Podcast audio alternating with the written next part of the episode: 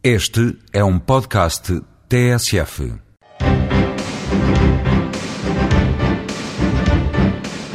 O direito de circular e residir livremente em todo o território da União, o direito de eleger e ser eleito no Estado-membro onde se reside, quer para as autarquias locais, quer para o Parlamento Europeu.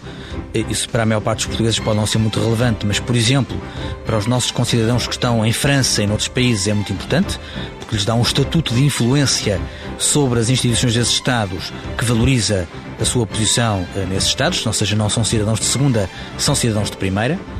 O facto de ter proteção diplomática e consular num país terceiro onde eh, Portugal não tenha ou eh, embaixada ou consulado, somos defendidos pela representação diplomática ou consular de outro país comunitário. O facto de dirigir petições ao Parlamento Europeu e o facto de recorrer ao provedor de justiça europeu. Estas são as principais garantias e direitos dos cidadãos europeus.